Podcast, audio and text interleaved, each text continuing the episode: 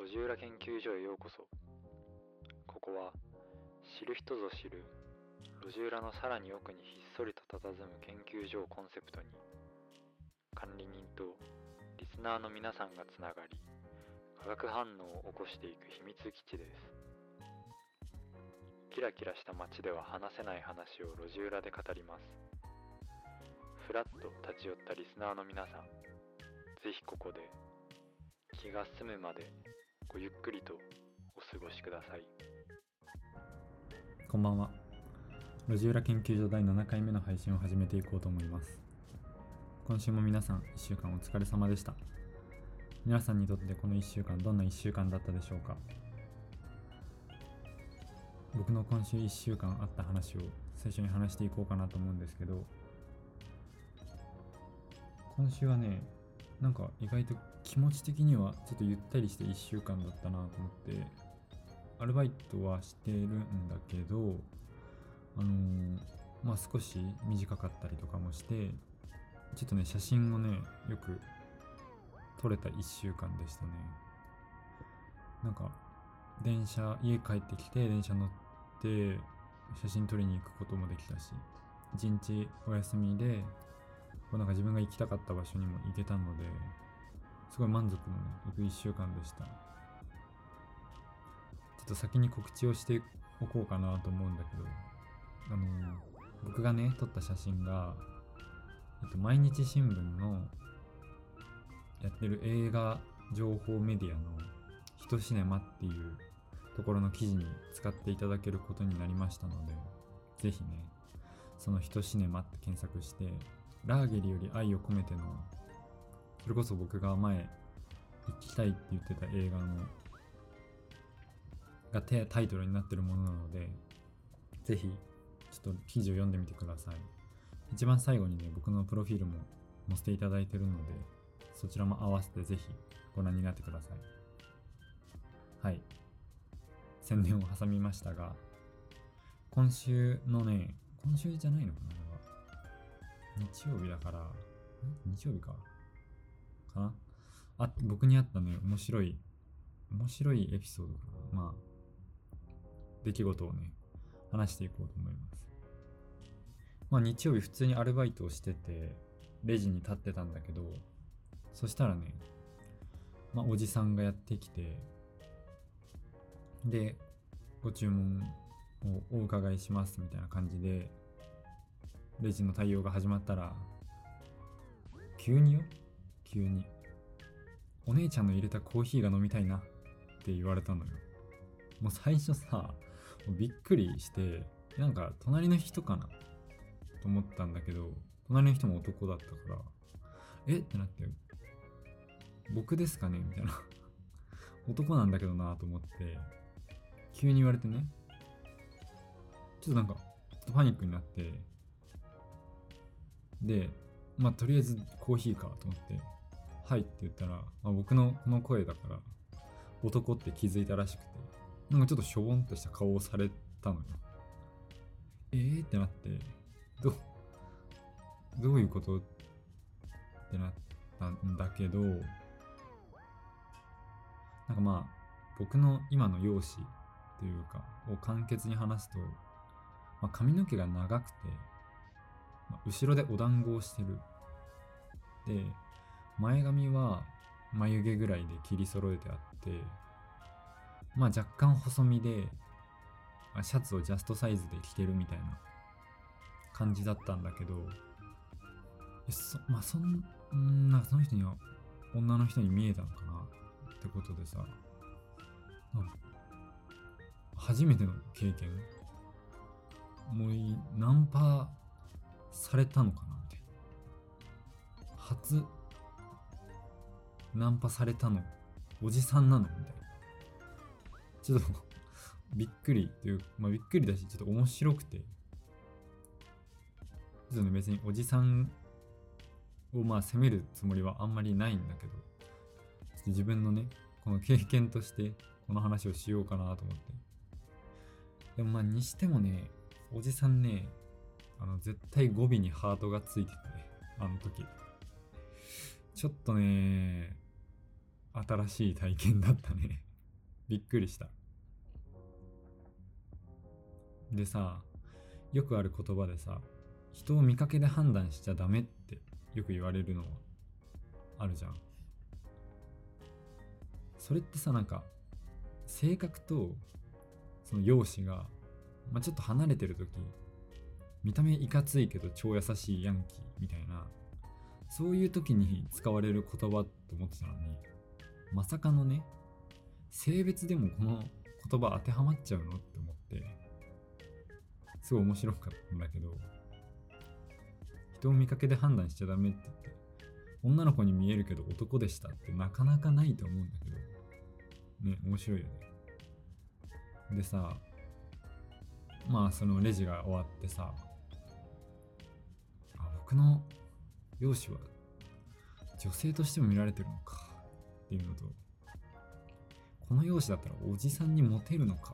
っていうちょっと複雑な気持ちになりまして。ねえなんか面白いよね。まあそもそもねまあ僕は結構ジェンダーとかそういうのに興味があっていろんな本を読んだりとか展示を見に行ったりとかをしてるんだけど、まあ、ジェンダーを勉強してるんだけど僕は性格も男だし心の中身性自認っていうのかな？もう男だから。なんか別にその自分がマイノリティじゃないけどジェンダーを勉強してる人っていう立ち位置なんだけどまあ一応さ自分のさ好きな格好でさ好きな髪型でさ生活してる中でなんかやっぱちょっとそういう経験をするとなんかちょっと価値観が変わるっていうかなんかもうだってさおじさんはさ僕のことを女の子と最初思ってレジをしてきたわけでレジに来たわけか。でそのままねなんか僕が男って分かった瞬間ちょっとしょんぼりするっていうすごいちょっと身勝手な行為をしてきたのでまあちょっとねそこはなんかジェンダーを勉強しててもっとちょっと考えるきっかけになりました。でさまあ僕はさ男で政治にも男だから別にそこまで気にはしないんだけどもしさそういうマイノリティっていうかその体は男だけど政治人は女の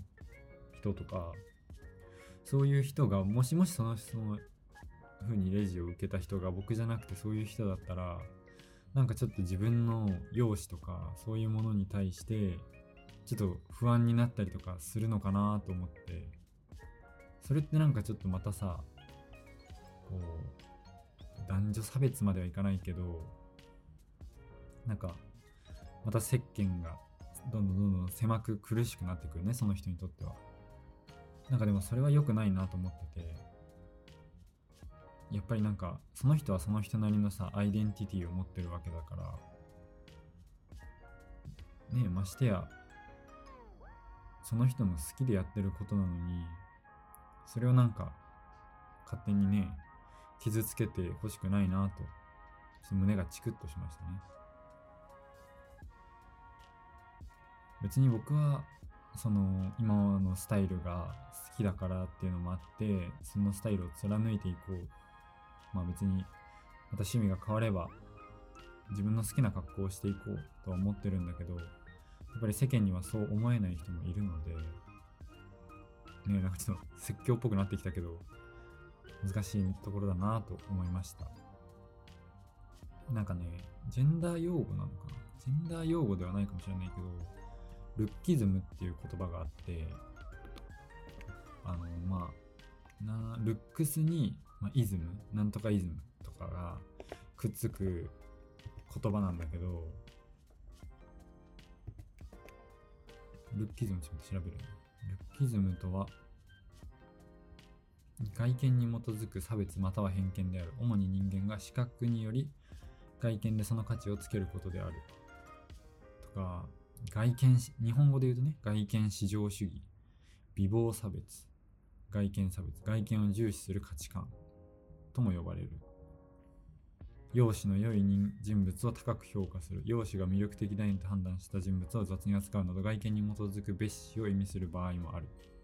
外見至上主義者をルッキストと呼ぶ。っていうちょっと今ウィキペディアを読んだんだけどなんかルッキズムうんなんかねそこ結構なんか自分が勉強したい領域で。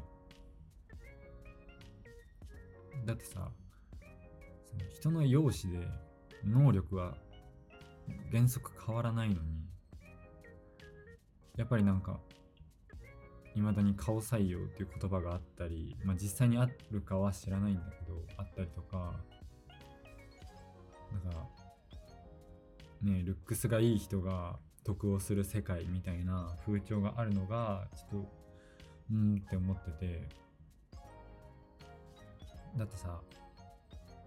まあ人はそれぞれ違うから顔も違うし考え方も違うのになんかそれをその考え方が結構そのその人のパーソナリティっていうかさ人格形成にすごい大事な部分だと思うんだけどそこを見ずに外見だけで人を判断しちゃうっていうのはなんか寂しいし良くない行為もったいない行為だなと思ってます。ね。なんか昔読んだ本で何だったっけな。僕の狂ったフェミ彼女だったかな。なんかそんなちょっとタイトル合ってるかわかんないんだけどその韓国の本でそれはフェミニズムがえっとメインというか主人公の男の人の彼女がフェミニストになってっていう話だったんだけどその中にルッキズムっていう言葉が出てきててなんで女性ばっかりその容姿を気にしないといけないのかとか能力の差じゃなくてやっぱりルックスで選んでるんじゃないかとか部長っていう言葉を聞いて今でもパッと思い浮かぶのはおじさん男の男性の方っていうのがあってなんかそれを読むまでは読むまでっていうか読んでハッとさせられたんだけど確かにその偉い人って男の人がパッて浮かんじゃうのがすごいなんか新しいというか新しいじゃないね。なんか発見はそういう風に見てしまっていたなっていう風に気づきがあって。でまあ僕はなんか写真を撮っていく中で、まあ、人物を撮るってなった時にその人のことをもうできるだけ知らない状態で撮るっていうか初対面の人を撮るっていうのを続けていて初対面の初めて出会ったまっさらな状態の写真を撮ってその人と話したりとか一緒に仕事をしたりとかする中で、まあ、ある程度の関係値とかその人の価値観を知ってもう一枚写真を撮るっていうのをやってるんだけど、まあ、なんかいろんなジャンルの人を撮っててでも中にはさ LGBT の方だったり海外の方だったりもいるんだけどたまたま知り合ってね。それで撮影をすることもあるんだけどなんかそのその人たちも、まあ、その人のアイデンティティがあって自分は自分っていうこう自己愛あの I love you とかの愛を持ってるからこう自分を U として。撮影者である僕を You I love you の You ね。You として。認識してくれてるっていうのがあって。なんかこう自分のアイデンティティ自己を持つってことがなんかすごい大事かなと思って。それをなんかこう社会が抑圧するのは良くないなって。だってさ別に好きだ好きでさそういう格好をしてるわけじゃん。だからそのなるべく容姿でこう人に偏見を持たないようにしてて今まで撮ってきた人の中だと例えばメイドカフェの店員さんとかとかゲイバーの方とか、まあ、なんかそういう若干こう社会ではちょっと冷ややかな目で見られるというかマジョリティじゃない人たちも撮る機会がある中でやっぱりそういうこう自我を持ってる人はすごいかっこよく映るしその人たちから聞く話はすごい面白いからこの活動は続けていこうと思ってるんだけどなんかね早くこう、まあ、男女差別のないって言ったら大げさかもしれないけど自分の好きな格好で自分のなんかもう自分を出せる容姿だったり考え方を人に気兼ねなく話せる世界になるとねもっともっと楽しくなると思いますよね。なんかまたすごいなんか重たい話なんですけどこれは僕がね初めて受けたナンパがおおじさんだった件ってことでそれに付随してまあマイノリティの方だったり少しねこうルッキズムの話もしましたけど自分が撮るその初対面の人を撮るっていう企画をずっと続けていく中でいろんな価値観に触れていろんな自分が知らない話を聞いてもっともっとねそういうジェンダーについての知識を深めていけたらなと思います。